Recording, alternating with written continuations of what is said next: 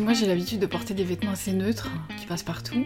Et un jour j'ai eu l'expérience d'un vêtement, enfin d'une robe plus exactement, que j'avais acheté pour une occasion spéciale et qui m'a posé un, problème et dont je me souviens encore et qui est devenue une histoire récurrente. Parce qu'on s'en souvient encore 18 ans ou 20 ans après, je sais plus, c'était dans les années 2000. Et justement, c'est c'est intéressant parce que c'est un style de vêtement que je porte pas habituellement. Je suis plutôt euh, garçon manqué, je suis toujours en pantalon la plupart du temps, sauf l'été quand il fait très chaud, où je suis éventuellement en robe, mais rarement plutôt en short. Et cette robe que j'avais achetée à l'époque, euh, bah, elle a une histoire un peu particulière.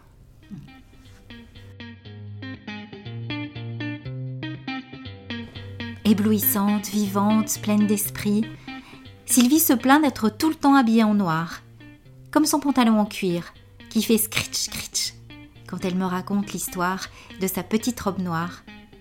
Vous écoutez le podcast de mode personnel.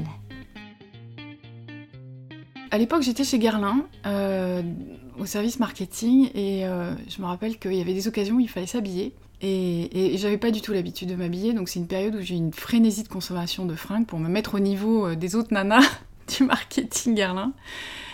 Et donc je suis devenue un petit peu, c'est une période où je suis devenue peut-être un peu plus sophistiquée. Et je me rappelle que j'avais organisé une soirée. Je sais plus si c'est une soirée d'anniversaire ou une soirée de départ, euh, parce que justement, on partait en Hollande avec mon mari. Donc bref, j'avais décidé de bien m'habiller. Et comme je m'habillais bien depuis que j'étais chez Guerlain, j'avais un peu plus cette culture-là du, vêtement un peu plus sophistiqué. Et j'étais allée chez Joseph, qui pour moi à l'époque était une marque inaccessible, assez chère, assez chic, mais qui me convient bien parce que pas trop euh, baroque, hyper épuré. Euh. Et je tombe sur cette robe euh, que je trouve super jolie, en espèce de coton satiné, hyper sobre, avec un grand décolleté en V, sans manches. Et puis légèrement évasé, il y avait un biais en bas, c'était hyper simple, mais ça tombait parfaitement, pas trop longue, pas trop courte. Et en biais, il y avait une espèce de broderie de perles, mais noire, qui venait par-dessus, hyper discrète. Donc je suis tombée amoureuse de cette robe. C'était un peu ma première belle robe. Euh, limite ma première belle robe après mon mariage, quoi. Donc euh, le truc, euh, c'était un achat particulier.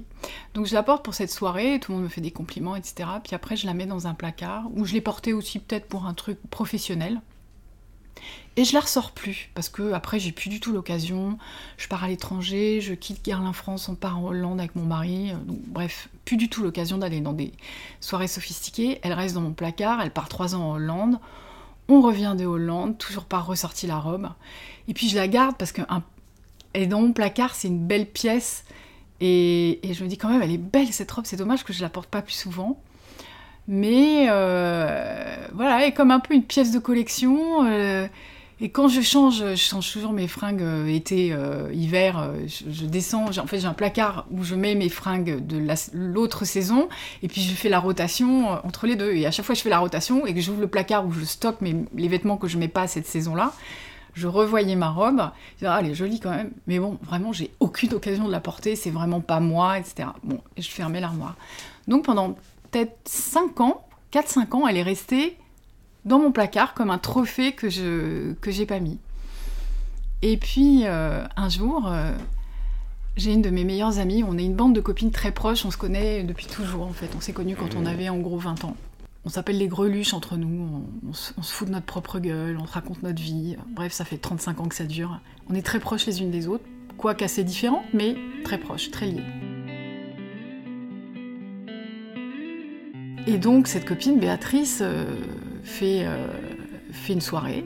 Et elle nous dit à tous, euh, bon, je fais une soirée thématique, je fais une soirée blanche. Je me dis, Gloops, je déteste qu'on m'impose un code vestimentaire. C'est un truc, je sais pas pourquoi, c'est ancré en moi, ça me... Je déteste qu'on me dise comment je dois m'habiller, ça me... ça me perturbe, ça me met mal à l'aise, je me trouve toujours plus moche quand on m'oblige à porter un truc que quand c'est moi qui le choisis parce que euh, j'ai l'impression d'être déguisée, mais au mauvais sens du terme. Il y en a que ça fait marrer, moi ça me fait pas du tout rigoler en fait. Et en plus, j'aime pas être en blanc. Le blanc, euh, juste une touche de blanc, un fût de blanc, d'accord, là en ce moment c'est à la mode avec un autre truc, mais tout en blanc, je trouve que ça fait BCBG crétin, euh, tous ces trucs de, trucs en blanc, ça m'énerve. Et c'était une période où j'étais pas bien, parce que je revenais de Hollande, j'avais pas de boulot, je savais pas quoi faire dans ma life, enfin, truc habituel, chez moi. Et ma copine n'était pas bien non plus pour des raisons perso. Mais elle s'était forcée à faire cette soirée, elle avait invité tous nos potes, il y avait 50 personnes, elle s'était donné un mal fou, c'était dans sa maison à Saint-Germain-en-Laye et tout ça. Donc tout le monde s'appelait comment tu vas t'habiller? Bah toi tu t'habilles, moi je vais faire ça, je vais m'habiller comme ça et tout. Et puis j'ai une autre copine de la bande qui m'appelle et qui me dit comment tu t'habilles? Je dis écoute, oh, je sais pas, c'est la cata. À, 40 ans, à l'époque j'avais 40 ans, euh, on a des problèmes graves. Comment je vais m'habiller pour une soirée blanche? C'était vraiment le drame quoi. Et cette amie me dit bah en rigolant, elle me dit bah t'as qu'à t'habiller en noir, ça sera drôle. Oh, mais c'est une super idée c'est une super idée, j'ai une sublime robe noire de chez Joseph qui dort dans mon armoire depuis euh, des lustres, et je la mets plus. Je mets ma robe noire, je me prépare, je fais un gâteau, j'amène une bouteille de champ, etc. On part avec mon mari, elle habitait euh, à Saint-Germain-en-Laye, dans une jolie petite maison, elle avait fait le truc dans son jardin. Je me rappellerai toujours de cette scène. J'arrive dans le jardin où tout le monde était en blanc, tout le monde. Et je vois Béa, qui me voit, qui me regarde, mais avec des yeux mais épouvantés, et qui me dit Mais enfin Sylvie, mais, mais ça va pas la tête Mais tu peux pas, tu peux pas faire ça, tu peux même faire ça, mais tu peux pas rester comme ça. Ah non, euh, tu, tu, vas te changer là, tu, tu vas te mettre en blanc, c'est pas possible. Et là, j'ai eu une, un, un, truc d'angoisse et de malaise total qui m'a complètement envahi. Je me rappelle, j'ai posé mon, mon, gâteau par terre, ma bouteille, j'ai dit à mon mari, donne-moi les clés de la voiture. Je suis partie en flèche, je suis rentrée chez moi et j'ai sangloté toute la soirée, comme une vache. C'était horrible. Les gens m'appelaient, j'avais bloqué mon téléphone, euh, etc. C'était le drame. Donc j'avais un peu gâché la soirée. Le lendemain, j'étais vraiment pas fière. Et Béa m'appelait pas. Et j'osais pas l'appeler. Et ça a duré une semaine. C'était comme une rupture de couple, c'est-à-dire qu'on était malheureuses toutes les deux. Elle pleurait dans son coin, je pleurais dans mon coin. Et son mari un jour m'a appelé, au bout de cinq jours, elle m'a dit Mais pourriez pas vous parler avec Béa Elle a super les boules de ce que tu as fait et en même temps elle s'en veut énormément de la façon dont elle t'a parlé parce qu'elle m'avait parlé de façon hyper violente. Ça l'avait tellement blessée, ça l'avait tellement marqué que. Bref, elle m'appelle, on s'explique. On est tombé dans. Évidemment, on est super copines donc on, on s'est dit toutes les deux qu'on avait super mal réagi toutes les deux. Et en fait, ça n'était que la goutte d'eau qui a révélé un truc dans, lequel on était dans une super mauvaise période toutes les deux. Et moi, j'ai fait une énorme erreur et, elle, elle a surréagi et on a été super euh, tristes toutes les deux de, la violence qu'on s'était faite l'une à l'autre en fait, de façon inconsciente. Donc moi, je me suis absolument pas rendu compte que j'allais la blesser en ne respectant pas euh, ce truc qui lui faisait hyper plaisir à elle de faire une jolie soirée blanche, parce que moi j'avais ma petite névrose de je veux pas me déguiser. Et elle, elle m'a fait super du mal parce qu'elle m'a elle m'a jeté quoi. Elle m'a jeté. Elle a, quand elle m'a vue, elle m'a elle m'a repoussée. Donc ça a été très violent pour elle et pour moi, mais au même niveau, je pense, d'intensité. Donc euh, on, a, on a été super triste. Et puis après, oui, ça nous a renforcés parce qu'on s'est expliqué en disant putain, qu'est-ce qu'on a été qu'est-ce qu'on a fait là? C'est vraiment dingue. C'est vraiment l'inconscient dans toute sa splendeur. Et on a essayé de comprendre pourquoi on avait réagi aussi violemment. Et bien sûr, on s'est parlé du fait qu'elle était triste pour certaines raisons et stressée à ce moment-là, et moi aussi.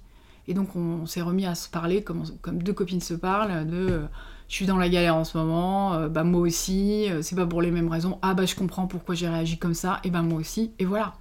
Et je, trouve ça. Ouais, et ça, c'est un beau souvenir, en fait. C'est un super souvenir de se dire, bah, on peut s'écharper, mais gravement. Et puis ça monte, ça monte. Et puis finalement, on, on se dit, mais on s'explique et on comprend. Et on redevient comme avant. Et voire, oui, sans doute plus proche. Parce qu'on a été capable de surmonter un truc. On aurait pu ne jamais, euh, dans, une vision dramatique, euh, se, claquer la porte au nez et plus jamais se revoir. J'ai gardé cette robe noire pendant longtemps. D'ailleurs, Isabelle, quand je t'ai parlé de cette histoire, je croyais que je l'avais encore. Et bien là, c'est un acte manqué. J'ai fouillé partout dans mes placards. Je l'ai jetée. Donc il y a eu un moment où je me suis dit, je ne la remettrai plus jamais. Elle est, marquée au saut d'un truc négatif. Et je ne pourrai plus jamais la porter. Je ne suis absolument pas superstitieuse, c'est pas du tout ma nature. Mais là, je me suis dit, cette robe noire, c'est vraiment le corbeau, quoi. J'ai je, dû la jeter et j'ai oublié que je l'ai jetée. Donc, elle, est partie quelque part. dans la poubelle, certainement, où je l'ai donnée à quelqu'un. Je ne m'en rappelle même pas. Elle, a été le vecteur de quelque chose, de beaucoup d'émotions, d'une transition, de quelque chose. Et c'était pas grave, hein.